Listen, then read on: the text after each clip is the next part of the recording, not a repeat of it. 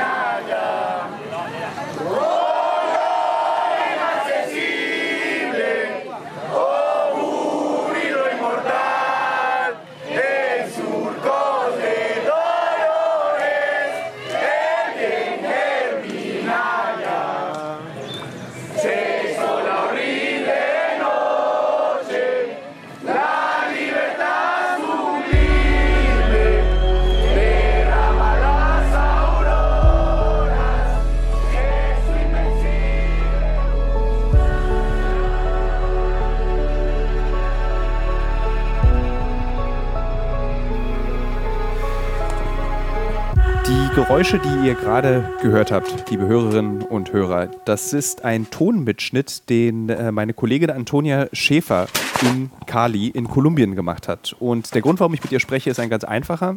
Ähm, ich kann gerade nicht weg, ich bin gezwungen, zu Hause zu bleiben. Und äh, interessiere mich natürlich trotzdem, was in dem Rest der Welt passiert. Und zwei Ereignisse in den letzten Tagen haben mich sehr bewegt und äh, insbesondere auch verwundert, weil viele Menschen mir auf Instagram geschrieben haben und gesagt haben, ich solle doch dazu eine Haltung beziehen. Sowohl die Proteste in Kolumbien als auch das, was in Ostjerusalem passiert, ähm, entschließt sich aber meiner Fähigkeit, eine Haltung dazu zu entwickeln. Und ich wüsste auch nicht, warum ich da als Journalist sofort eine Meinung bzw. eine Haltung zu haben sollte. Deswegen habe ich mich entschieden, zu diesen zwei Themen mit zwei Journalistinnen zu sprechen. Eine davon ist Antonia Schäfer, mit die sitzt hier gerade in ihrer, ich guckte, sehe das bei FaceTime, in ihrer Kleiderkammer in Cali in Kolumbien. Sie arbeitet äh, für die Deutsche Welle. Sie wurde gewählt, glaube ich, mal als Journalistin äh, Top 30 unter 30 wenn ich das richtig gesehen habe. Du warst auf der Deutschen Journalistenschule, über die ich mich ja in diesem Podcast auch schon sehr oft lustig gemacht habe. Aber natürlich macht sie und produziert sie gute Journalisten. Äh, das steht, stand nie außer Frage. Und du bist gerade da. Schön, dass du Zeit hast, mit mir äh, darüber zu sprechen, was in Kolumbien gerade passiert. Und ich verstehe es halt überhaupt nicht, was da los ist. Also so gar nicht. Ja, hi Thilo. Ähm, ja, ich ähm, ich bin hier und verstehe es auch noch nicht komplett, aber ähm, ich hoffe, ich kann helfen. Vielleicht kurz zur Aufklärung. Also ich arbeite nicht äh, nur für die Deutsche Welle. Ich bin freie Journalistin und produziere auch für die Deutsche Welle. Nur falls das falsch ist falsch rübergekommen, weil ich gesagt habe Deutsche Welle. Und natürlich ist das, äh, darüber haben wir, habe ich auch schon ja. mal in diesem Podcast gesprochen. Es ist ja, ich bin ja ein großer Fan vom freien Journalismus weil einem das sehr viel mehr Möglichkeiten gibt als eben der Redakteur, der fest angestellt ist, was auch Vorteile hat, nämlich finanzielle Sicherheit und ein Eigenheim äh, spätestens zehn Jahre später und wenigstens zwei Kinder. Aber der freie Journalismus, der gibt einem eben äh, andere Freiheiten, sehr besondere Freiheiten. Ja, absolut. Also ich meine, man merkt es jetzt natürlich hier. Ne? Ähm, ich bin die einzige deutsche Journalistin vor Ort. Ähm, gut, Cali ist jetzt auch nicht der Hotspot von, von ausländischen Journalisten in Kolumbien. Das ist natürlich Bogotá als Hauptstadt.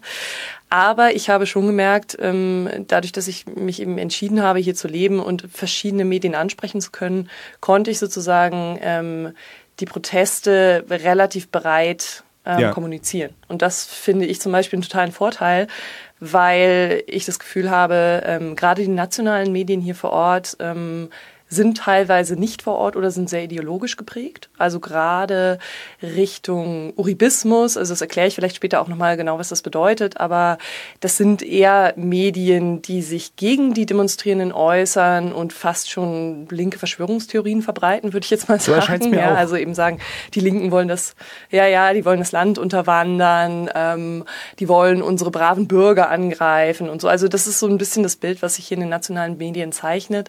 Und ich meine, jetzt in den letzten Tagen kommen auch vermehrt internationale Journalisten an. Das war am Anfang sehr, sehr schwierig, weil ähm, es teilweise keine Flüge gab oder auch der Weg vom Flughafen in die Stadt einfach nicht möglich war durch die ganzen Blockaden. Ähm, aber ich war hier zum Beispiel ähm, mit einem ähm, Kollegen unterwegs, der, ähm, der aus Kolumbien kommt, aber eben auch für internationale Medien tätig ist und der immer wieder Lives gesendet hat. Aber es ist halt total wichtig, weil so viele Menschen, also so viele Journalisten sind halt im Moment nicht hier. Und was du eben sagtest, also da spielt halt irgendwie der freie Journalismus mit rein. Ich, glaube ich glaube nicht, dass jetzt zum Beispiel die Korrespondenten, die hier in Lateinamerika ja eher in Rio sitzen oder in, in Mexiko-Stadt, dass die im Moment ja. die Chance haben. Warum bist du überhaupt in Kolumbien? Ist das so dein, äh, du wolltest schon immer in Kolumbien leben, Traum, der in Erfüllung gegangen ist? Oder war das so, ich suche mir jetzt ein Land aus, ich nehme einfach Kolumbien? Also ich kenne Lateinamerika irgendwie schon relativ lange. Ähm, Kolumbien hat mich deshalb fasziniert, weil, also es fing eigentlich im Prinzip alles an mit dem, mit dem Friedensvertrag. Ähm, ich war kurz vorher hier, habe ein bisschen was geschrieben, damals für die DPA und ähm, hatte irgendwie das Gefühl, es gibt jetzt so eine totale Euphoriewelle. Ja, vielleicht diesen, Entschuldigung, ich lass, Welt, lass dich ja? kurz also unterbrechen, also der Friedensvertrag, du meinst den ja, zwischen der FARC und der Regierung, also den Rebellen, die im Urwald leben, Ganz genau. Äh, für sozialistische Ideale mal gekämpft haben, wenn man es ja, ursprünglich marxistisch würde ich es fast nennen, ja. Ähm, genau, dann gab es einen Friedensvertrag vor drei Jahren, vor zwei Jahren? Äh, das war 2015, also, 2016, ja. da in dem Übergang. Fünf Jahre, fünf Jahre ungefähr, ja. Ähm, genau, also mich hat dann einfach interessiert, also ich, ich war irgendwie so ein bisschen skeptisch, weil in Deutschland kam dann jetzt irgendwie Kolumbien super Urlaubsland, alles ganz friedlich, total klasse, Nobelpreis für Santos, das ist der Ex-Präsident. Ähm, jetzt geben sie sich alle die Hände und alles, alles feiert. Und ich dachte mir irgendwie, ja gut, das kann es jetzt doch auch nicht gewesen sein. Also nicht nach diesen Jahren, also ich meine, es waren ja. ja fast 40 Jahre Bürgerkrieg. Ne? Also das ist noch nicht von heute auf morgen vorbei. Und dann dachte ich mir eben, gut, ähm, schau doch mal, was es damit auf sich hat. Dann hat es natürlich noch ein bisschen gedauert, bis ich tatsächlich herkommen konnte. Aber jetzt bin ich seit anderthalb Jahren hier und ähm, ja, es ist nicht so einfach. Also ich, es ist natürlich nicht nur Frieden ja. und Tralala, sondern also ich meine, du warst ja selber hier, ähm, du kennst die Situation vor Ort. Es ist ein sehr komplexes Land mit sehr tief liegenden politischen Problemen und einer sehr ähm, ja, einer Bevölkerung, die eben jahrelang ähm, darunter gelitten ja. hat. Ne? Und das, das spielt jetzt natürlich auch in die aktuellen Proteste mit rein. Das darf man nicht vergessen. Ähm, gerade der Uribismus, den habe ich vorhin schon mal angesprochen, das, das geht auf den Ex-Präsidenten Uribe zurück. Alvaro Uribe, der, der ist ja eine, eine riesige politische Figur, die das Land eigentlich im Prinzip spaltet. Also der ist mit ähm, Gewalt gegen die Guerilla damals vorgegangen. Ähm, viele Bürger haben das begrüßt, weil er irgendwie endlich Sicherheit auf den Straßen geschaffen hat. Gleichzeitig gab es dann aber auch so Skandale wie den der Falsus Positivus. Da wurden Zivilisten in ähm, Uniformen gesteckt, bevor sie vom Militär erschossen worden sind, weil es eben Kopfgeld ähm, auf Guerilleros gab. Also und an solchen Fragen spaltet sich halt das Land. Und ich würde mal sagen, mittlerweile verlaufen diese Gräben entlang von Arm und Reich sehr, sehr eigentlich, ja, das, das kann man tatsächlich so sagen. Und das merkt man jetzt auch in den Protesten. Ne? Also was ist der Anlass für die Proteste? Also wann ging das genau los? Und warum kriege ich so viele Nachrichten bei Instagram, dass niemand darüber berichten will? Weil... Also es, das Ganze ging los am 28. April.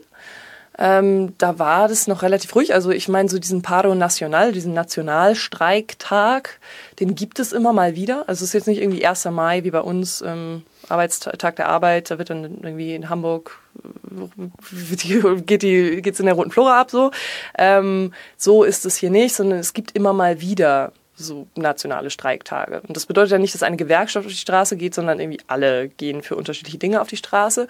Und so fing das auch an. Das Ganze war ja durch eine Steuerreform ausgelöst, ähm, die also meiner Meinung nach auch nicht gut kommuniziert ja. wurde. Also wenn ich jetzt hier mit den Demonstrierenden spreche, heißt es, ähm, ja, das benachteiligt uns Arme mal wieder. So, das ist dann natürlich irgendwie der Vorurteil, äh, das Vorurteil, was es dazu gibt.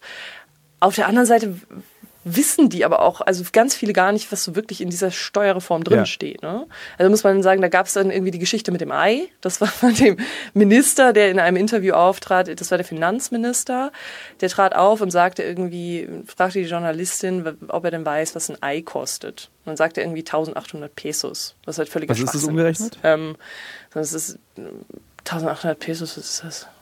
Naja, so Oh, ähm, der, der, hm, ähm, ein, ja, 4500 sind ein Euro, dann sind es irgendwie so 30 okay. Cent vielleicht, irgendwie sowas. 30 Cent, aber es ist, äh, das stimmt halt nicht. Es ist halt viel zu viel berechnet. Also es ist, es ist halt viel weniger.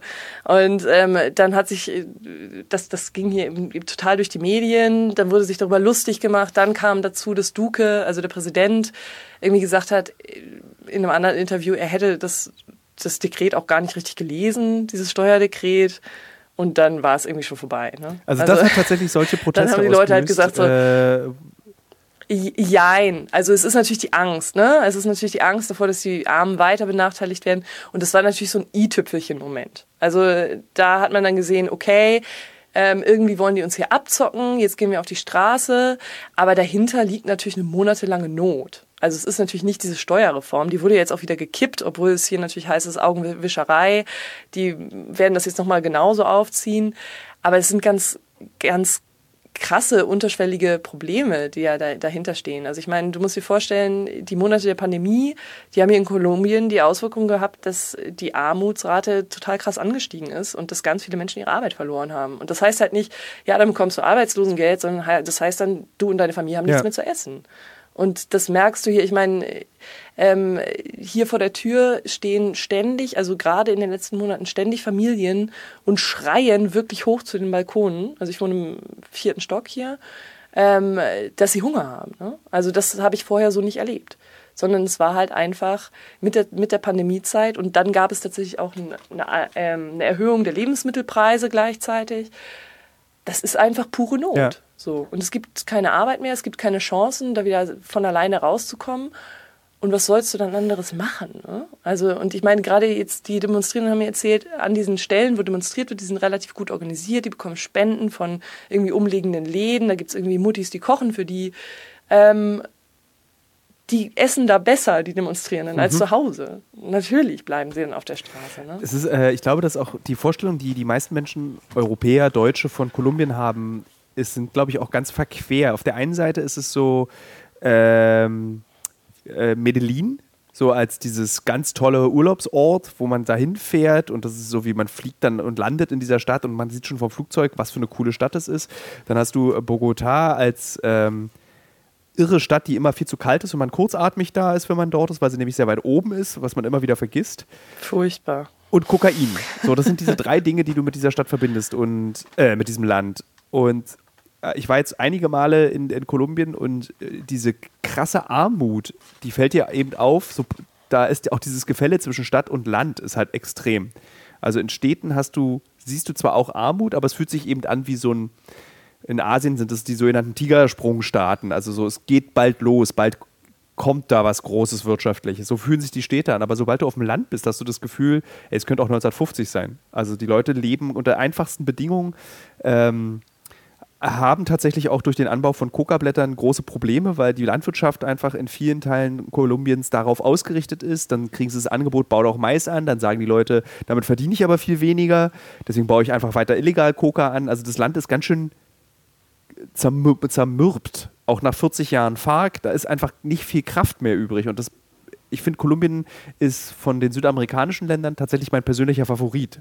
So, ich fühle mich einfach sehr wohl dort so, das ist einfach, ich kann es schwer erklären, besonders die Pazifikseite äh, von Kolumbien finde ich halt einfach ganz besonders als Ort auf der Welt.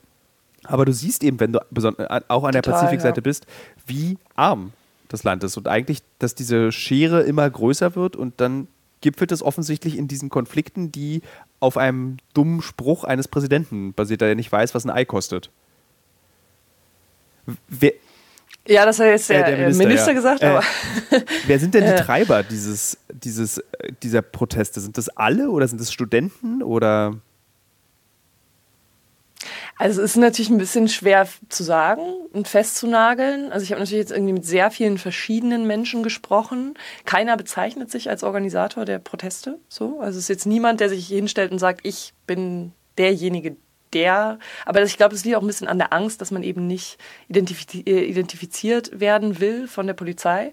Also ich meine, ähm, das ist halt schon eine Brutalität, mit der die Polizei hier gegen die Leute vorgeht. Also die meisten haben sich von mir zum Beispiel auch eher maskiert ähm, abbilden lassen, gerade die, die in der sogenannten ersten Reihe ähm, die Stellung halten, also die sich sozusagen mit, den, mit dem SMAT, das ist eine Sicherheitseinheit hier, und, ähm, und der Polizei ähm, halt wirklich treffen ähm, körperlich auseinandersetzen.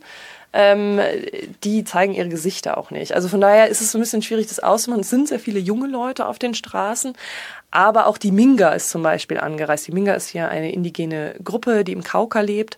Das sind, äh, das sind jetzt mehrere hundert, wenn nicht tausende Minga aus dem gesamten Kauka-Umland. Also es ist hier so ein ja, also ich würde es auf Deutsch jetzt vielleicht mal Bundesland nennen, also ein Departamento, ähm, das Nachbarbundesland ähm, von, von, von Valle del Cauca, wo Cali liegt, sind sie alle angereist und demonstrieren hier auch mit. Ne? Also das, das ist nicht so einfach festzumachen. Ich glaube, es gab am Anfang, wie gesagt, dieses Zusammentun von Menschen gegen die Steuerreform in Bogotá als auch in Cali. Das sind auch weiterhin die Hauptstädte, also gerade Cali ist am stärksten betroffen. Ähm, aber jetzt genau die Köpfe festzumachen, das würde ich mir nicht Aber was ist das Ziel dieser Proteste? Also was wollen die Leute erreichen? Ja, das ist natürlich relativ schwierig. Es ist so ein bisschen ähnlich wie in Chile. Ne? Also am Anfang ähm, gibt es so einen kleinen Übersprungspunkt. Das war damals dort, waren das die, war das die Erhöhung der U-Bahn-Preise, glaube ich, um 30 Cent oder sowas. Und hier ist es eben diese Steuerreform. Und dann wird das ganz große Fass aufgemacht. Ne? Also dann sagen hier einige, der Duke muss weg. Ähm, die nächsten sagen, nieder mit dem Narkostaat. Dann kommt der nächste und sagt irgendwie, ähm, die ganz, also die, die Kongressmitglieder ähm, sind alle korrupt, die verdienen viel zu viel, wir müssen denen das Gehalt kürzen. Ähm, und dann kommen eben die Menschen, die sagen, nee, also wir brauchen eine komplette sozialistische Revolution. Ne? Also das, das, das ist so unterschiedlich. Ich meine, da sind Feministinnen dazwischen, die ähm, gegen ähm, Gewalt gegen Frauen protestieren. Es gab ja auch sehr viel sexualisierte Gewalt während der Proteste, auch Vergewaltigungen durch Polizeimitglieder und so weiter. Ähm, okay. Aktuell, ja, ja. Ja. Also Wo ist denn, ich frage mich dann immer so, also ich weiß, dass in Südamerika anders protestiert wird als in Europa. Oder wenn da, wenn da mal auf die Straße gegangen ja, wird, dann ist das äh, heikel.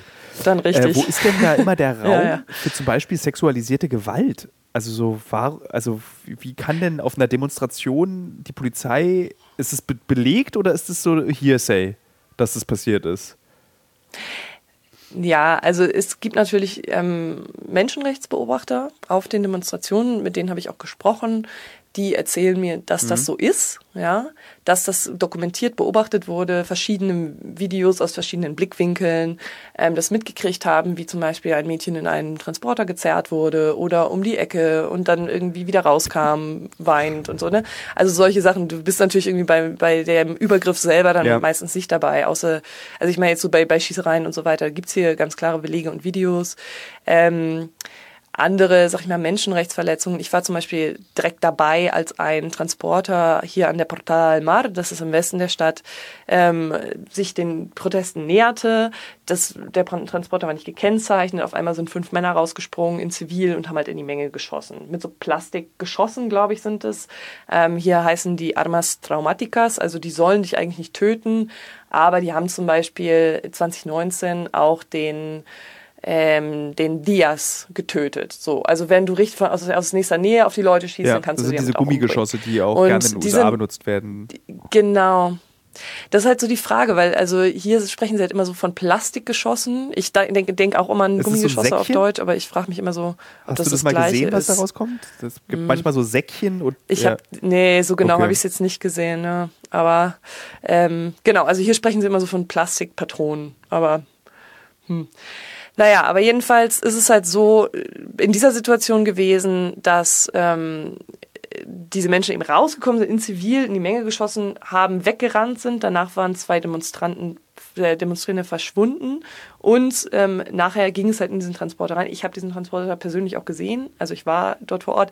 Da drin wurde Blut gefunden und Polizeikleidung. Die Polizei hat sich nachher dazu geäußert und hat gesagt, ja, das stimmt, das waren Mitglieder der Polizei. Und es gab tatsächlich Hinweise auf Folter innerhalb des, des Lasters. So, also das sind halt so Situationen, die man hier, hier sieht. Die sind ähm, natürlich nicht immer sofort zu belegen. Man kann nicht direkt belegen, wurde jetzt ja. darin gefoltert oder nicht. Es gibt Hinweise darauf. Ähm, ich spreche dann meistens mit, ähm, also da habe ich dann mit Vertretern ähm, der Menschenrechte, also so Menschenrechtsbeobachtern gesprochen, die dort vor Ort waren, um sozusagen die Geschichte aufzuzeichnen, mit den Menschen zu sprechen, Fotos von dem Laster zu machen und so weiter. Ähm, aber das war zum Beispiel so eine Situation, wo ich dabei war. Ne? Da, da kann ich wirklich sagen, das ist passiert. Ähm, bei anderen Geschichten, also gerade was so die Videos im Internet angeht, ich glaube, da, da kursiert auch viel Fake kannst, News irgendwie. Aber, kannst du dir diese ja. Eskalation erklären? Also das, das, weißt du, so du hast jetzt protestierende, äh, eine ganz heterogene Gruppe von Personen, die für verschiedenste Dinge mhm. protestiert. Äh, ich weiß jetzt nicht, ob die Zahl stimmt, aber ich habe irgendwie vorhin mit jemand aus Kolumbien gesprochen, der meinte irgendwie so 37 Tote gab es jetzt irgendwie ja, mittlerweile sagen sie 47 also tatsächlich. Also warum sterben jetzt also, plötzlich so viele Menschen auch in diesen Protesten? Was ist die Angst der Regierung, dass sie so gewaltsam gegen die Protestanten, Protestierenden vorgeht? Also ich glaube tatsächlich, gerade in den letzten Tagen, also am Anfang war es noch ein bisschen ruhiger, würde ich sagen. Dann ging es so ab, ab 1. Mai. Da gab es so die ersten Auseinandersetzungen. Da wurde richtig geschossen. Dann, dann, dann gab es diesen jungen Mann in Siloé. Siloé ist hier ein, eins der armen Viertel. Also kann man sich vorstellen wie so eine Favela in Brasilien. Ne? Also die gibt es hier natürlich auch. Die heißen hier Invasiones. Ähm, der wurde dort erschossen von einem Polizisten.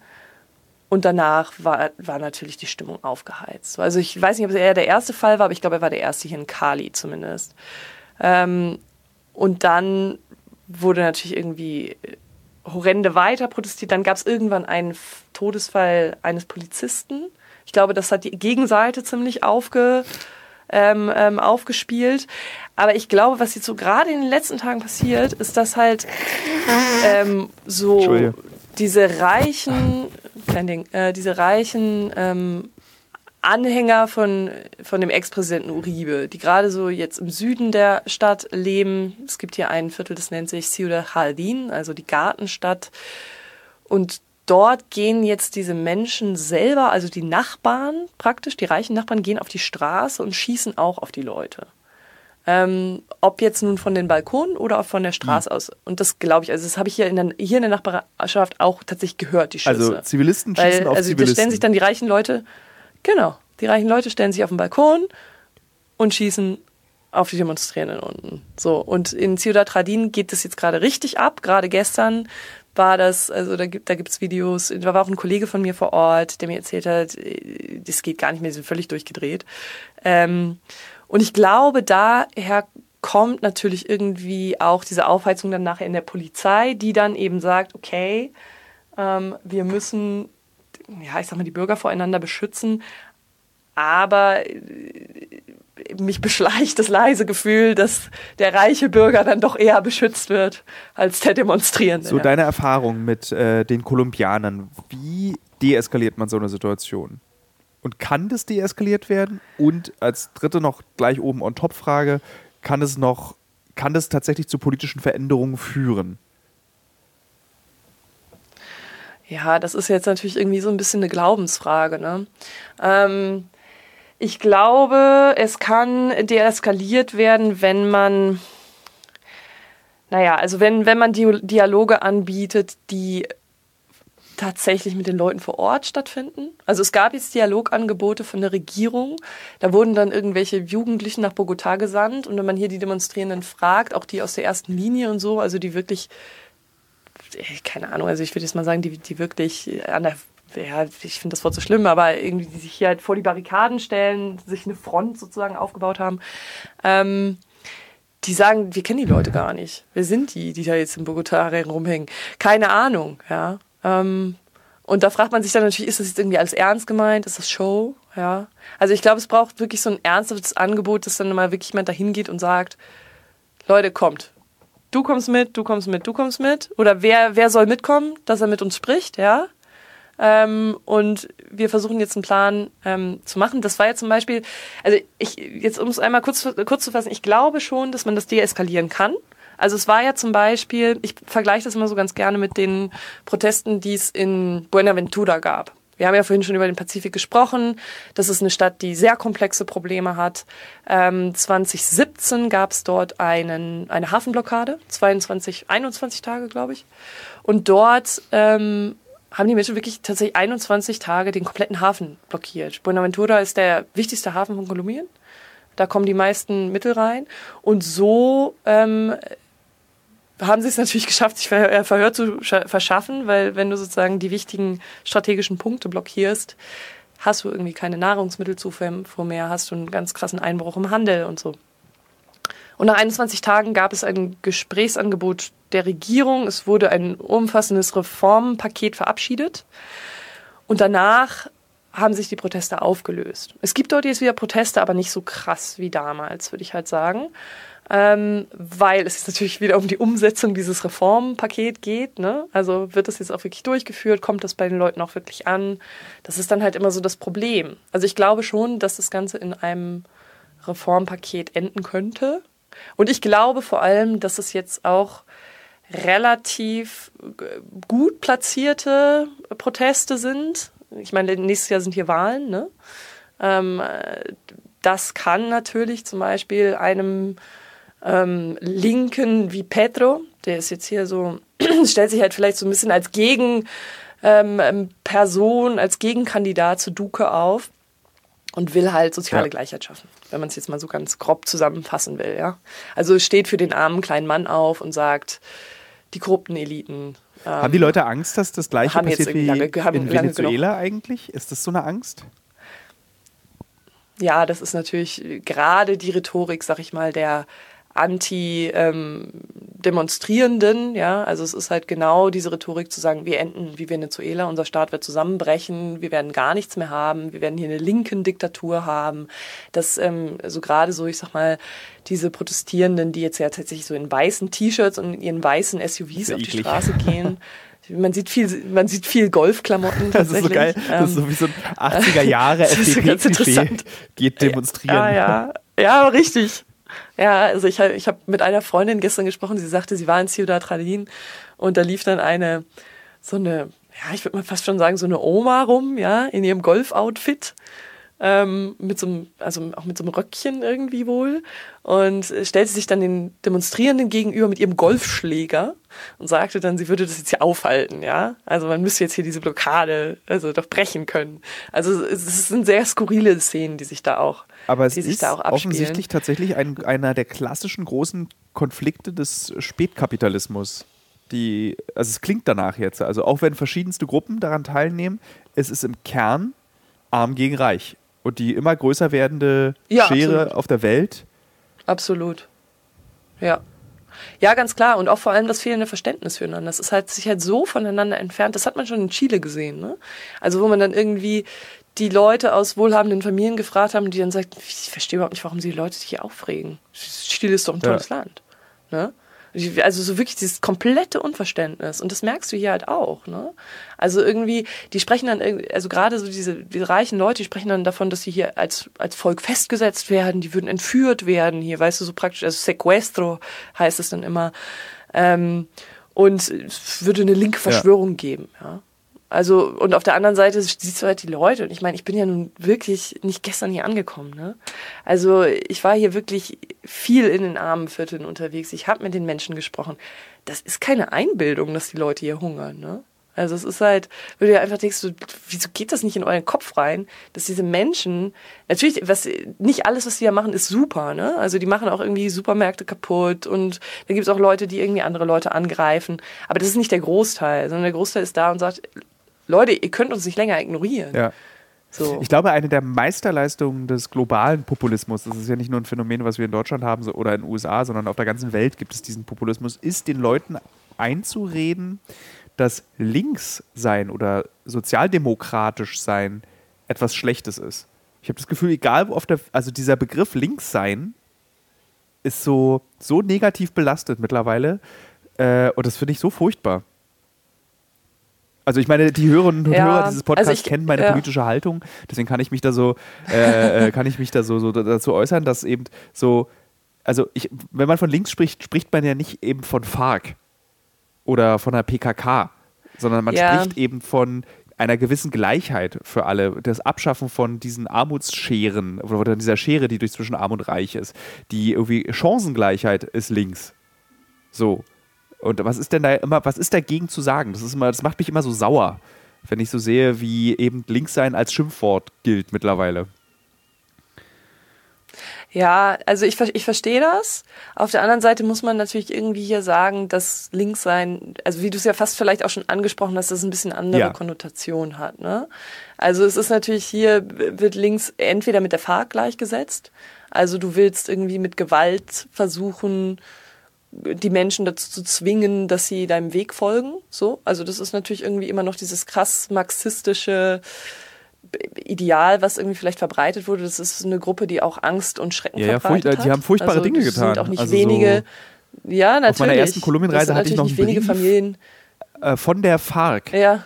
die mir erlaubt, dass ich durch bestimmte Regionen Kolumbiens reisen darf, ohne entführt oder abgeknallt zu werden. Ja, ja, klar. Und ich meine, die Leute sterben an den ja, Minen das sind halt so der Sachen. FARC in den Wäldern. Also so. Natürlich. Ja, und das ist natürlich, das darfst du nicht vergessen. Und dann hast du noch einen Nachbarn wie Venezuela, ja. weißt du? Also, und dann hast du natürlich irgendwie, das sind jetzt 1,8 Millionen Flüchtlinge, die hier in Kolumbien aus Venezuela leben, ne?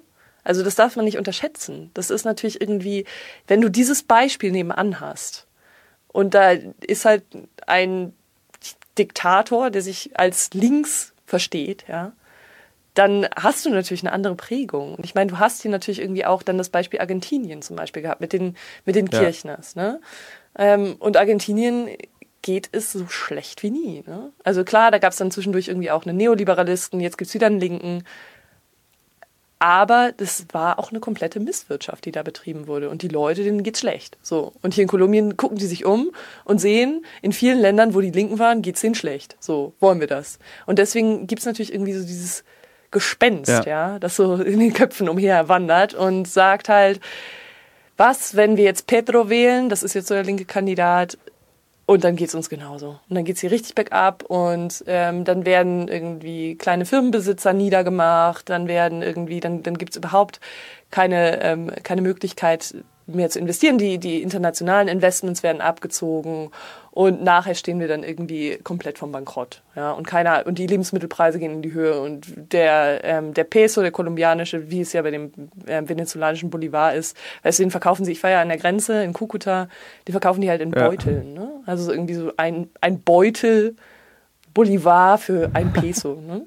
Also, dann hast du also diese Stapel von Papier und denkst dir so, das ist halt irgendwie so dieser Inbegriff dieser ja. Krise, ne? Also, und das macht den Leuten halt. Jetzt abschließend noch die Frage, die mir auch sehr oft gestellt wird als Journalist, der an gefährlichen Orten arbeitet. Was sagen deine Eltern eigentlich dazu, dass du jetzt diese Berichterstattung machst, da in die vordersten Frontlinien dich begibst, äh, in, äh, in Viertel gehst, wo Omis mit Golfschlägern äh, ihre in Reichtum verteidigen. also so, wie, ist, es, ist es okay für dich? Bist du sicher? Hast du einen Helm? Ähm, ich habe tatsächlich keinen Helm. Ähm, ich habe die letzten Tage, dachte ich so, ich hätte tatsächlich gern mal so eine so eine Jacke mit Presse drauf. Weißt du, das wäre ganz cool. Auf der anderen Seite denke ich mir dann so, ähm, ich sehe ja auch, wie die wie die Journalisten angemacht ja. werden. Ne? Also du wirst ja jetzt nicht irgendwie, also gerade von den Demonstrierenden wirst du gut behandelt. Also wenn du jetzt nicht einfach anfängst zu filmen, sondern fragst und sagst, ich bin von der internationalen Presse, dann sagen sie, alles klar, super. Die vertrauen halt den nationalen Medien nicht. Die sagen halt, hier, die wollen irgendwie unsere Gesichter zeigen, damit wir nachher festgenommen werden. Ähm, aber gerade in diesen reichen Vierteln ist es halt auch für Journalisten nicht so witzig. Also mein Kollege Gerald heißt er. Ich finde es immer so ganz witzig, weil seine Eltern sich einen englischen Namen ausgedacht haben, aber er, er kommt halt aus Kolumbien. Ähm, und der war gestern eben in Ciudad Ramundi. Wir haben die Tage vorher zusammengearbeitet. Und der ist dann tatsächlich, ähm, dem wurde sein Journalistenausweis fotografiert mit Adresse und so weiter, ähm, also mit seiner mit seinem Personalausweis auch. Er sollte das vorlegen, dann hat die Polizei das fotografiert, dann haben das auch noch Bürger dort fotografiert und einer hat ihm dann gesagt, er sei jetzt, ähm, er würde jetzt als militärisches Ziel identifiziert oh Gott, oh Gott, oh sein. Ja, und da wird dir dann schon ja. irgendwie so Angst und Bange, Bange zumute, weil du hast ja hier auch niemanden, in den du dich wirklich wenden kannst. Kannst du ausgewiesen Also ich würde ja hier nicht zur Polizei gehen. Ja, ja. Ich ähm, habe hier im Moment ein Journalistenvisum. Ähm, ich weiß nicht, inwiefern das jetzt möglich ist. Bisher hatte ich damit keine Probleme. Die haben am Anfang ziemlich Stress mit meinem Visum gemacht. Ne? Also es hat zehn Monate gedauert. Ich habe dann von Kollegen auch gehört, ähm, gerade irgendwie so internationalen ähm, Journalistenkollegen, die das gleiche Problem hatten unter der Duque-Regierung vorher nie. Also ich glaube, ich, ich weiß natürlich nicht, ja. ne? ich kann das nicht irgendwie ähm, beweisen, aber ich, also die Häufung der Fälle, es waren 15 Leute immerhin und auch Leute, die halt jahrelang schon hier leben.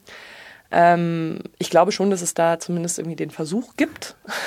das ist aber meine Überzeugung, das kann ich jetzt nicht beweisen. Ähm, und ja, meine Eltern, ähm, meine Mutti meinte so, ja, ist super, dass du dass du es machst, so, weil man muss halt drüber hören und die Leute haben recht. Also sie findet das eigentlich gut, aber sagt natürlich irgendwie, pass auf dich auf und ähm, ich glaube, dass, dass, dass die dass Eltern von Journalistenkindern ja. müssen sich ihrem Schicksal fügen und sagen, können nur sagen, ich finde gut, was ja. du machst, aber pass bitte auf dich auf. Verbieten ja, ja. kann ich dir nicht mehr. das hat sich schon. Ja, nee, also von daher, ähm, ich glaube, also sie hat, sie hat mich einmal angerufen, meinte so, geht's dir gut, alles in Ordnung, aber ich glaube, sie weiß auch, dass, dass das ja eh nichts nützt, war.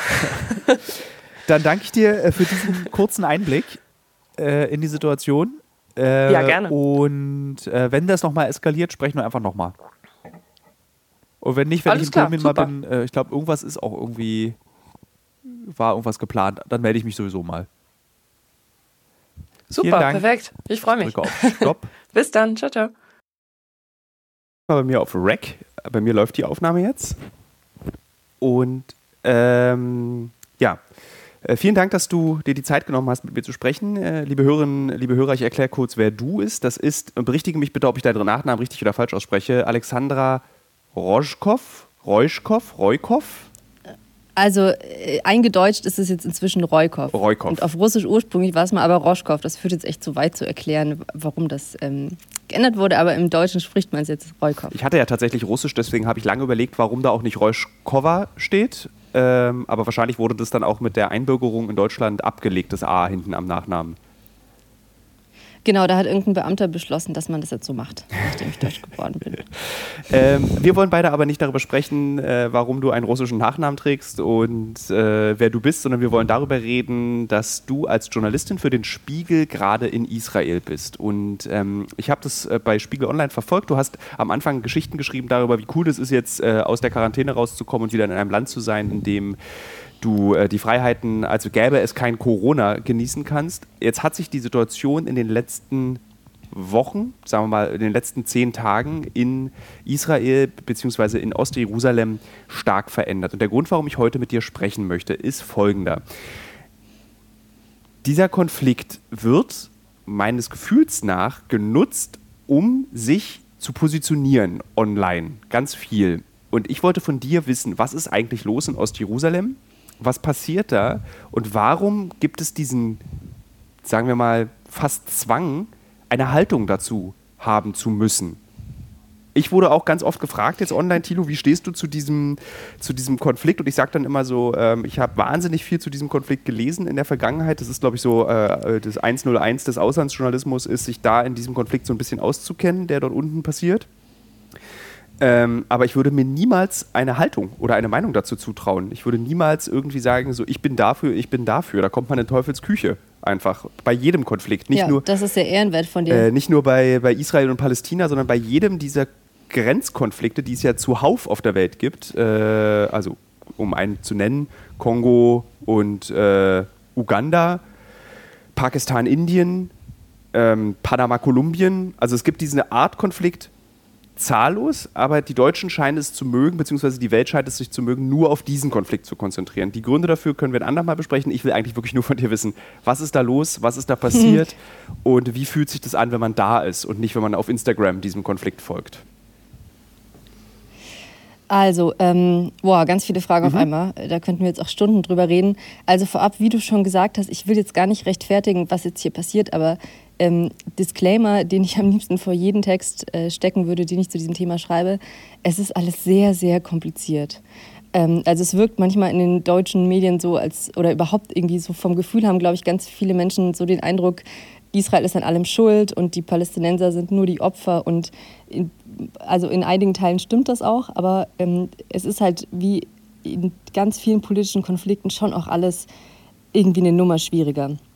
So, und was passiert da jetzt im Moment? Also ähm, wenn man über Israel und Palästina redet, hat man auch immer so ein bisschen das Problem, dass man gar nicht weiß, wo man anfangen muss. Ähm, weil wenn man jetzt äh, also so erzählen würde, womit hat es begonnen, muss man irgendwie 70 Jahre zurückgehen.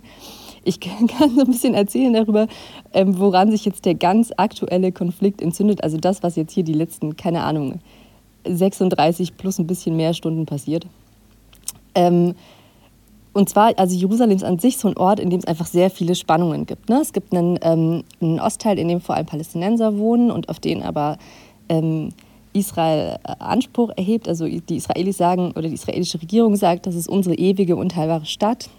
Und die Palästinenser sagen aber, Ostjerusalem ist quasi äh, der, unsere, unsere zukünftige Hauptstadt. So.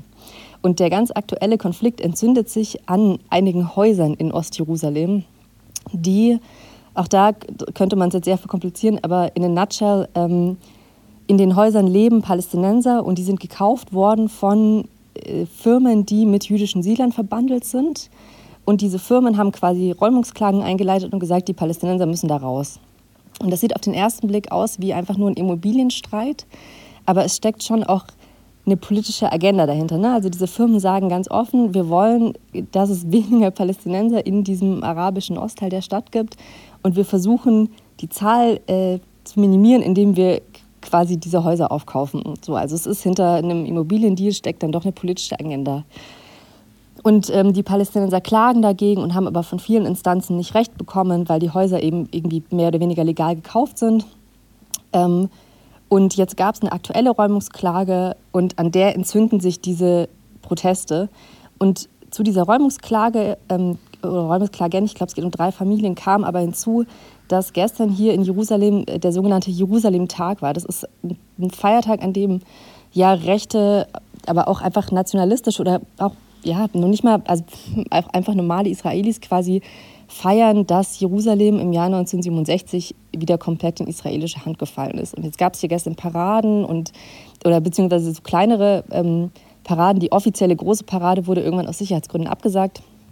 Aber ähm, quasi in der ganzen Stadt sind eigentlich äh, Israelis mit irgendwelchen Israel-Flaggen rumgelaufen.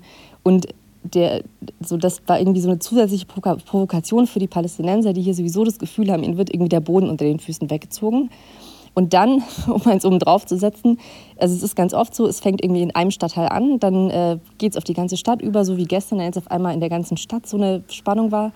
Und dann hat gestern sich ähm, die Hamas, das ist eine radikal-islamische Organisation, Partei, die im Gazastreifen regiert. Geld bekommt sie aus dem Iran und aus Saudi-Arabien. Das ist immer ganz wichtig, dass man das hinzusetzt, weil, finde ich wichtig, also das sage ich auch wertfrei, sondern man muss, glaube ich, auch, wenn man immer darüber spricht, auch verstehen, was ist die Hamas? Also was, wie funktioniert die, wo kriegen die ihr Geld her, warum arbeiten die, wie die arbeiten. Aber erzähl weiter.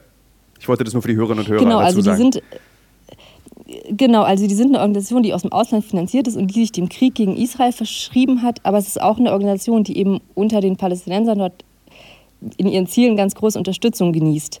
Und die haben dann gestern ähm, ja angefangen, in diesem Konflikt mitzumischen. Und dann gestern Abend, glaube ich, um sechs ging hier in Jerusalem der Raketenalarm los, den ich auch schon lange hier nicht mehr gehört habe.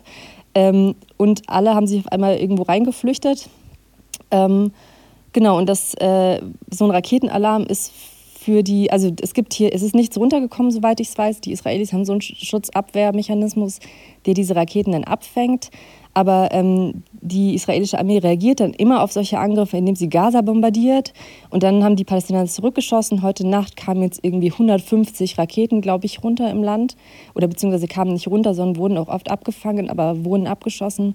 Und dann ist es irgendwie aus sowas total Lokalem, wird dann einfach super schnell ein riesengroßer Krieg. Und ähm, an dem Punkt stehen wir jetzt gerade, dass man nicht so richtig weiß, beruhigt sich das jetzt noch? Ähm, also irgendwie hat ja auch keiner daran Interesse, dass das jetzt hier in so einer Mega-Eskalation ausartet. Aber irgendwie kann auch keiner so richtig zurück. Und ähm, ja, als Journalistin kann man jetzt irgendwie auch nicht mehr tun, als abzuwarten. Ja. Ähm, ja. Das ist so der, das ist so in a nutshell der ähm, genau die Lage heute Morgen. Du hast ja bestimmt mit Leuten gesprochen auf der Straße, ähm, mhm. was ja Journalisten gerne machen. Äh, und was haben, was erzählen dir die vor Ort? Weil du hast ja dann immer diese Außenperspektive auf so einen Konflikt, ist ja, alle sind politisiert, alle sind auf der Straße, alle sind dafür oder dagegen. Wie ist denn die Wirklichkeit dann in Israel bzw. in Jerusalem, wenn du mit Menschen sprichst? auf der Straße? Sagen die so, mir ist egal oder sagen die so, nee, ich bin da auch äh, invested in diesen Konflikt? Boah, es kommt ganz stark darauf an, mit wem. Also wenn man mit den Palästinensern, ähm, ich war gestern in Ostjerusalem, mit denen spricht, die sagen natürlich, uns wird hier was weggenommen und die haben wirklich das Gefühl, ja, dass, dass sie aus diesem Land quasi verschwinden sollen und die sind natürlich da so ganz stark emotional involviert und auch wirklich bereit zu kämpfen und die finden es dann, glaube ich, auch oft nicht schlecht, dass die Hamas sie irgendwie in Form von Raketen unterstützt, weil viele andere Möglichkeiten haben sie tatsächlich halt nicht. Also ihnen bleibt irgendwie nur der, nur der Protest. Ähm, und wenn man hier, keine Ahnung, rechtsreligiöse Israelis anspricht, dann sagen die natürlich, also ich war jetzt gestern in Ostjerusalem, da tauchte auf einmal so ein ultrarechter Politiker auf, der sagte offen, wir müssen den Terror bekämpfen und äh, unsere Feinde irgendwie uns entgegenstellen. Die finden natürlich Eskalation auch gut. Aber ähm, als ich in Tel Aviv losgefahren bin, habe ich mit meiner Nachbarin geredet, die sagte so, oh Gott, bitte nicht noch ein Krieg. Also ganz viele Leute sind auch wirklich ähm, unglaublich müde. Und ich kenne auch nicht wenige Israelis, die sagen würden, ich würde Jerusalem sofort zurückgeben, damit äh, dieser Stress hier aufhört. Nur es gibt eben auch viele Leute, die glauben, dass die glauben, dass der Konflikt auch nicht zu Ende geht, wenn man Jerusalem zurückgeben würde. Also so leicht ist es dann halt irgendwie doch nicht. ich, glaube, diese ich hoffe, das macht jetzt für jemanden, der sich nicht im Detail auskennt, Sinn. Das, ich glaube, das versteht Sonst, man gut, ähm, weil man darf auch nicht vergessen, dass bis in die späten 90er, Anfang 2000, ich weiß nicht, wann wurde Arafat, wann ist er gestorben? Boah, habe ich jetzt auch nicht im Kopf, ähm, ehrlicherweise. Und gab es Vor ja, meiner Zeit hier. Gab es ja auf jeden Fall diese sehr positiven Bestrebungen einer Zwei-Staaten-Lösung dass man sagt einfach, okay, es mhm. gibt jetzt zwei Staaten, dann können wir alle friedlich miteinander leben, fertig. Und tatsächlich ist es ja jetzt so, dass die rechten Israelis, ähm, wie erklärt man die eigentlich am besten? Also was ist eine, also im Prinzip die, ja, so, so eben so, so eine ultrakonservativen, so wie es die in Deutschland ja auch gibt, irgendwie, wir möchten den Euro abschaffen, wir möchten gerne wieder alle Grenzen hochmachen und die Globalisierung abschaffen. Diese Variante gibt es eben auch in Israel und die möchte, dass äh, es keine Zwei-Staaten-Lösung gibt. Und der, die Hamas möchte ja auch keine Zwei-Staaten-Lösung, sondern die möchte auch genauso alles haben wie äh, die ultrakonservativen und rechten ähm, Israelis in der Knesset, heißt das, glaube ich.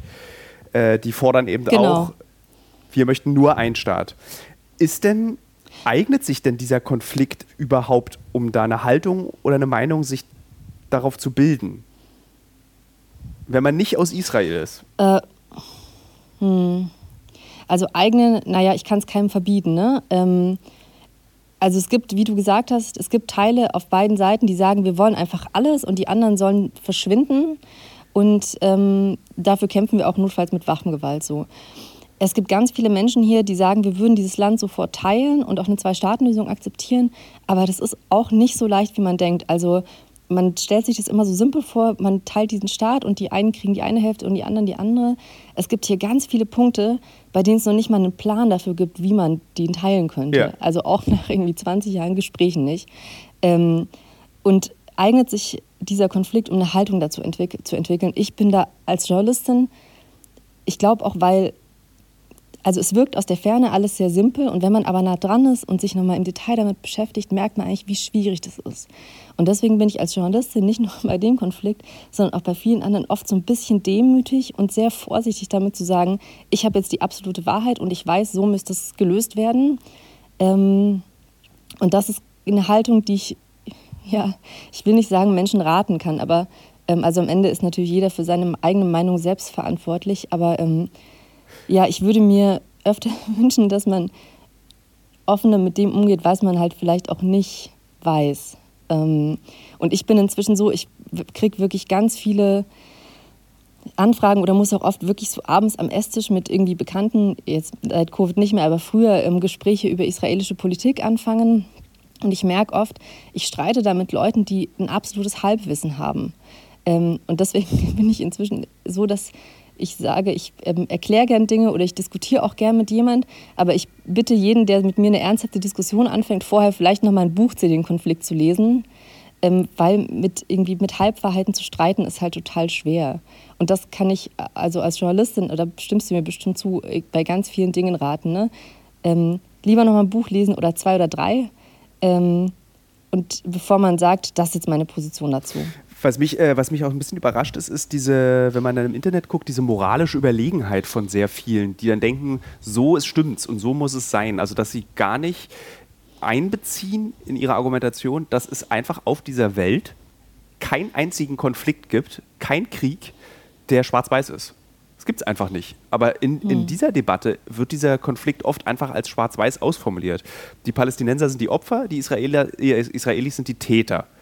Und ich frage mich, woher äh, mhm. unsere Generation dieses Selbstbewusstsein auch nimmt, zu sagen, in diesem Konflikt gibt es nur Schwarz-Weiß. Also ich habe jetzt auch zum Beispiel Folge einer mhm. auf Instagram einer, einer ähm, Künstlerin, die äh, wirklich auch jetzt in dieser, also der ich mit großer Freude gefolgt bin und ganz verblüfft bin über die Wut, die sie jetzt beim Posten über diesen Konflikt hat. Also sie gibt sich da sehr viel Mühe, aber sie ver verwendet halt eben diese klassischen antisemitischen, ähm, diesen Sprech, also dieses Freiluftgefängnis, mhm. Apartheidsstaat, ähm, dieses, wo ich so frage, so warum? Also so dieser Konflikt ist mhm. auf jeden Fall komplizierter als das ist ein Freiluftgefängnis und das ist ein Apartheidsstaat. Mhm. Also ich, ehrlich gesagt, ich folge jetzt diesen Debatten da bei Twitter und bei Instagram nicht so richtig. Ähm, ist vielleicht auch besser so. Man muss auch sagen, ne, in, ja, also ist irgendwie auch nicht mein Job. Ne? Ich gucke mir nicht an, was im Internet passiert, sondern eher, was hier auf der Straße passiert. Und was man am Ende schon auch sagen muss, ne, die Israelis sind diejenigen, die viel Macht haben. Also die Palästinenser, ich habe jetzt gestern mit der Familie gesprochen, die da ihre Häuser verlassen muss, die haben wirklich, die können einfach nichts tun dagegen. Ne? Die, äh, die, die sind nicht diejenigen, die die Macht haben, sondern die Macht haben die Israelis und ähm, es findet hier schon auch eine Landnahme statt, das kann man, glaube ich, offen so sagen. Ähm, ich glaube, es ist irgendwie ein Konflikt, der, also der halt historisch mit Deutschland auch ver ver verbandelt ist und verbunden auf eine Art und Weise. Und einer, der uns irgendwie auch näher ist als jetzt ein Konflikt im Kongo. Ja, ähm, ja also natürlich, als ich das vorhin gesagt habe mit Kongo und äh, äh Ruanda bzw. Uganda, ist, der Reflex ist klar, das, das, versteht man, also ist so weit weg und betrifft einen genau. ja auch nicht. Wenn die Leute allerdings wüssten, dass diese Konflikte basieren darauf, dass mal deutsche Kolonialherren äh, ganz frech und blutig Grenzen gezogen haben, dann ist es im Prinzip ein ähnlicher Konflikt, nämlich das Ziehen von Grenzen. Hm. Ja, also es gibt, und auch zur Verteidigung, es gibt auch die umgekehrte Version. Also es gibt auch pro-israelische ähm, Kräfte, die, äh, die das äh, total propagieren und die da auch keine Grautöne kennen. Ähm, also die, so die, die gibt es auch total ähm, und die sehe ich auch. Aber ja, wahrscheinlich überwiegen die anti-israelischen Stimmen und weil tatsächlich die Palästinenser ne, halt auch die Schwächeren sind. Aber ja, trotzdem ist es, also ich kann da wirklich wie als Journalistin, wie, wie bei allen Themen, irgendwie nur appellieren, ähm, ja, die Dinge nicht so komplett schwarz-weiß zu sehen. Kann, bei all den schlimmen Dingen, die hier passieren. Kannst du diesen Reflex verstehen, dass sich die äh, palästinensischen Bewohner der Häuser ähm, über diese Hamas-Raketen eben im freuen? Aber sie wissen doch oder sie oder es begrüßen, dass das passiert. Verstehst du? Aber diese Raketen töten doch alle. Also die, die, eine, Rake ja. eine Rakete nimmt doch keine Rücksicht darauf, wen sie trifft. Hm. Also ich, ich glaube, Freunde ist jetzt auch zu viel gesagt. Also die Menschen, mit denen ich da jetzt geredet habe, die haben jetzt nicht gejubelt, nachdem diese Rakete geflogen ist. Sie haben halt schon das Gefühl, das ist halt so ihre Armee, die sie verteidigt. Ne? Und ähm, die sind, also ich war jetzt gestern an diesen, vor diesen Häusern und ähm, in dem Moment, als ich da angekommen bin, kamen da ultrareligiöse Politiker, äh Quatsch, ultrarechte israelische Politiker an und die wurden mit Polizeischutz ähm, in so Siedlungshäuser geleitet, während die Palästinenser halt nur drumherum stehen konnten ähm, und irgendwie keine, also sie waren einfach so, die sind so machtlos manchmal und deshalb ähm, kann ich schon so zumindest dieses Gefühl verstehen, da setzt sich jemand für uns ein, auch wenn es die Rakete aus dem Gazastreifen ist. Und ja, du hast recht, diese, eine Rakete macht überhaupt keinen Unterschied zwischen ähm, irgendwie Zivilist und jemand, der in den Konflikt involviert ist. Ähm, das stimmt natürlich, aber ich, also so, es ist irgendwie so viermal um die Ecke gedacht, das traue ich den Leuten da jetzt in dem Moment irgendwie auch, weiß nicht, ob man das von, von denen verlangen kann. Die sitzen halt vor ihren Häusern, aus denen sie raus müssen und denken, wo wohne ich in ein paar Monaten? Und dann empfinden sie halt in dem Moment so ein bisschen Erleichterung, weil ja, ähm, weil da auf, jetzt auch auf ihrer Seite geschossen wird. Ja. Ähm, wie gehen eigentlich die Israelis? Ohne das jetzt rechtfertigen zu wollen. Was in diesem Konflikt auch oft vergessen wird, ist, wie gehen Israelis eigentlich damit um, dass sie einen Nachbarstaat haben oder ein Land, äh, das die Auslöschung fordert von Israel, die Auslöschung hm. der, der, der, der, Juden in diesem Land. Also wie geht man denn damit hm. eigentlich um? Ja, äh, ich glaube, man hat sich damit einfach abgefunden auf ganz viele Arten. Ne? Es gibt hier ähm, viele Menschen, die sagen, so, das ist halt so und das wird auch sich auch niemals ändern. Und ähm, was man tun kann, ist, sich quasi mit allen Mitteln zu schützen. Es gibt hier eine unglaublich starke Armee, in die wahnsinnig viel Geld fließt, die eine unglaubliche Infrastruktur hat ähm, und die auch von sehr vielen Israelis vorbehaltlos unterstützt wird. Jeder Israeli, jede Israeli muss äh, Militärdienst leisten und das machen auch alle. Also ähm, man setzt einfach auf eine absolute Sicherung und im Alltag ähm, ist es eben auch oft leicht zu vergessen, dass da hinter den Mauern äh, Leute sitzen, die sich wünschen, dass man nicht da wäre. Genauso wie es leicht ist zu vergessen, dass da hinter den Mauern auch Leute sitzen, die ähm, sehr viel schlechtere Lebensbedingungen haben. Ja. Also im Alltag taucht es oft gar nicht auf.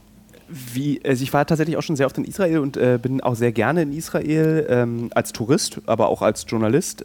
Ähm, ich weiß, wie sich dieses Leben so ein bisschen anfühlt wenn man dann, mhm. wenn es normal wird, dass es äh, einen Raketenalarm gibt, wenn es normal wird, dass ähm, du immer davon eigentlich ausgehst, dass irgendwie nächste Woche vielleicht ein Krieg losgehen kann. Ähm, wie nimmst du die Situation gerade wahr? Ist die Bevölkerung jetzt angespannter oder ist sie, ist das wie, wie mal wieder ein Zwischenfall? Also auf beiden Seiten. Mhm. Also ich würde sagen, hm, also der Raketenalarm gestern jetzt hier in Jerusalem war doch für viele so ein bisschen überraschend. Also ich habe auch in den Gesichtern der Leute gesehen, dass die kurz dachten, okay, Moment, ähm, weil sich oft sowas schon auch länger ankündigt.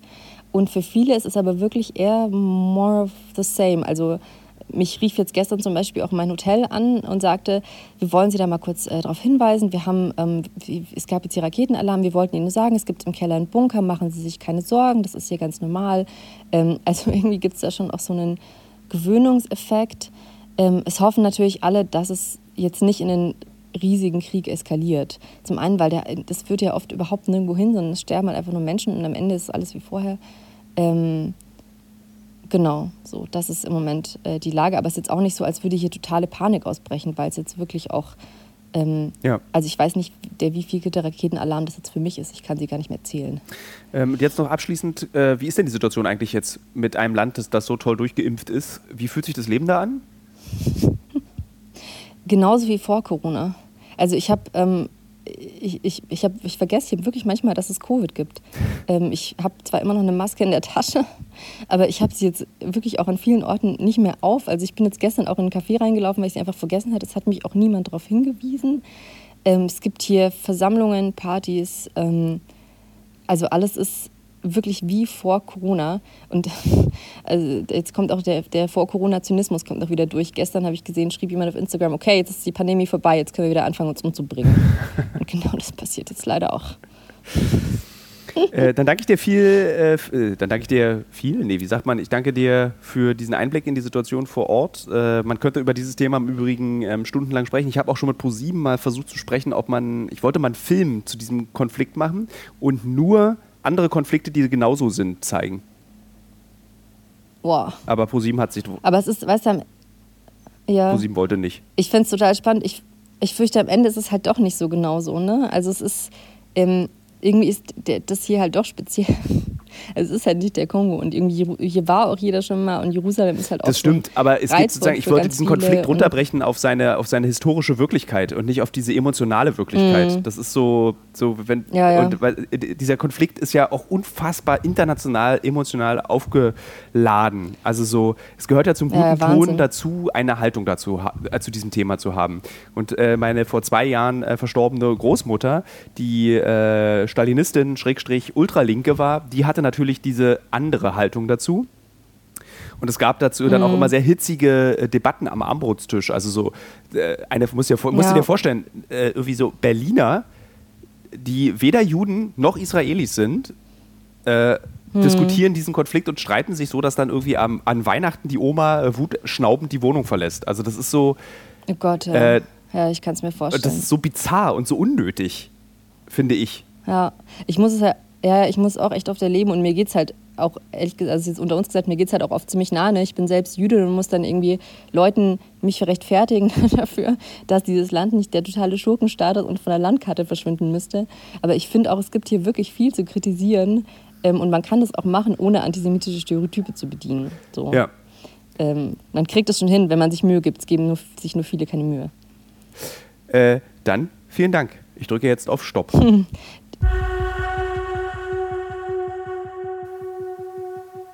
So, wir haben jetzt gerade eben noch ein bisschen gequatscht, als wir das Tongerät ausgemacht haben. Äh, und während dieses Nachgesprächs haben wir beide festgestellt, dass es eine ganz wichtige Frage noch nicht geklärt wurde. Und zwar, wie viel Bock hast du eigentlich noch, über diesen Konflikt zu berichten als Journalist, beziehungsweise äh, bei äh, so in so Wohnungen, wo Parkett liegt und an Holztischen darüber zu diskutieren, welche Rolle die richtige Rolle ist?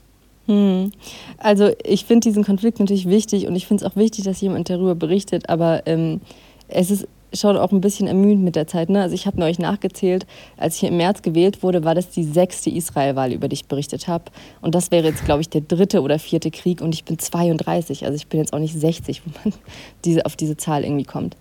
Ähm, und ich finde das ja inzwischen echt so ein bisschen ermüdend. Und ich merke auch bei ganz vielen Journalisten, die hier seit 20 Jahren im Land sind, es stellt sich so ein Zynismus ein, der irgendwie nicht gesund ist. Und ähm, man gewöhnt sich irgendwie an ganz viele Dinge. Man wird so, ja, man wird irgendwie so eine Ost, so ein Ostzyniker und das will ich eigentlich nicht werden. Deswegen habe ich schon das Gefühl, es wäre für mich dann auch Zeit weiterzuziehen. Aber ich bin, wie gesagt, nicht wegen des Konflikts gekommen, sondern ähm, weil ich einfach das cool Leben in Israel beschreiben wollte. Hast du dann, ähm. als es losging, irgendwie vor ein paar Tagen, hast du dann so, hast du dann so äh, seufzend, äh, saßt du dann in deinem Hotel und hast gesagt, ach scheiße, jetzt muss ich schon wieder darüber berichten? Ähm, ja, also ich meine, es ist so, es klingt wirklich zynisch, weil natürlich, also hier sind einfach Menschen betroffen und es sterben Menschen und es werden, gibt irgendwie Verletzte. Deswegen will ich jetzt auch nicht beschweren darüber, dass ich als Journalistin schon wieder darüber schreiben muss. Ähm, aber es ist schon so, dass ja, ich das Gefühl habe, ähm, ich würde diesen Konflikt manchmal wirklich gerne abgeben. Ähm, es, ist, es, gibt so Menschen, die brennen für dieses Herzensthema und äh, ziehen das irgendwie seit 30 Jahren durch ihr Leben. Bei mir ist es nicht so. Ich habe das Gefühl, es wäre irgendwann auch gesund, über was anderes zu schreiben. Was ich auch mache. Das ist jetzt wirklich eher Zufall, dass ich hier in diesem äh, Vielleicht-Krieg gelandet bin. Gut, dann jetzt Dankeschön. Danke dir, Tilo.